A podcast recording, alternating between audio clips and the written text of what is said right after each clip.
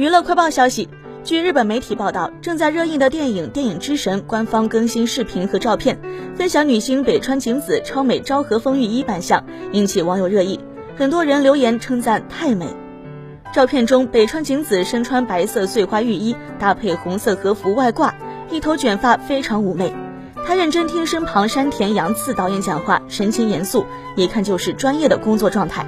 电影之神改编自原田武业的同名小说，是松竹电影庆祝一百周年的纪念作品。二零二一年三月底开拍，这部影片对于北川景子而言绝对是难以忘怀的作品。电影上映时，他还在自己的官网表达感谢，表示非常荣幸参加这部作品。